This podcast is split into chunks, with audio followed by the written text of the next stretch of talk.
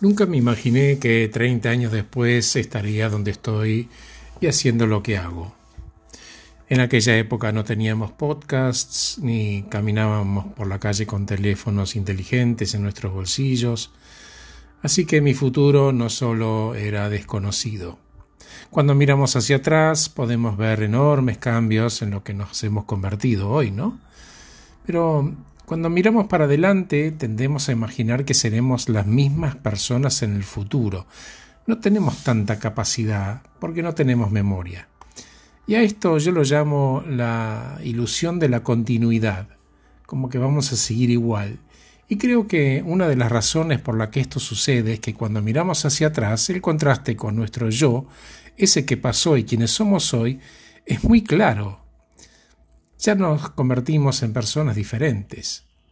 Cuando miramos hacia adelante podemos sí imaginarnos siendo un poco mayores, un poco más grises, un poco más gordos, pero no imaginamos fundamentalmente que vamos a ser personas diferentes. Y había un guerrero que se llamaba Teseo, que bueno, volvió victorioso de sus campañas y su barco estaba estacionado en el puerto como un homenaje.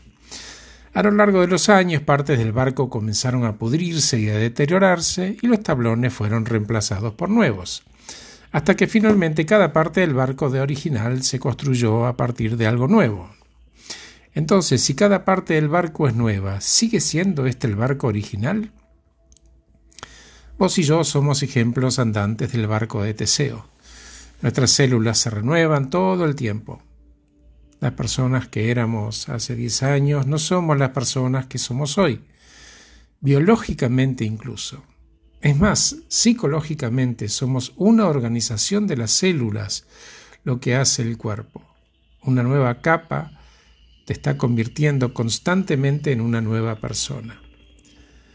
Cuando el futuro no va a ser más de lo mismo y capaz nos conviene dejar de tratar a ser felices en nuestro futuro, es que uno empieza a entender que si acepta la idea de que va a ser una persona diferente, es clave tener un plan activo en la creación de la persona que viene. Una especie de arquitecto. Eso somos. ¿Y cómo? Y tres consejos. El primero es mantenerte curioso. Busca, mira, investiga. El segundo lugar, humildad.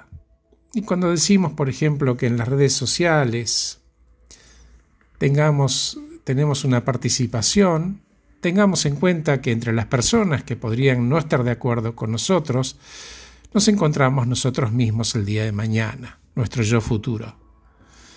Y el tercero es reconocer nuestro valor. Nuestro yo futuro también va a tener capacidades, fortalezas y conocimiento que no tenemos hoy. Entonces creo que si podemos mantener la curiosidad, practicar la humildad y reconocer el valor, entonces nuestro futuro nos va a mirar en 20, 30 años, va a mirar para atrás, no con resignación, sino que nos va a estar diciendo, muchas gracias. Gracias por escucharme. Soy Horacio Velotti.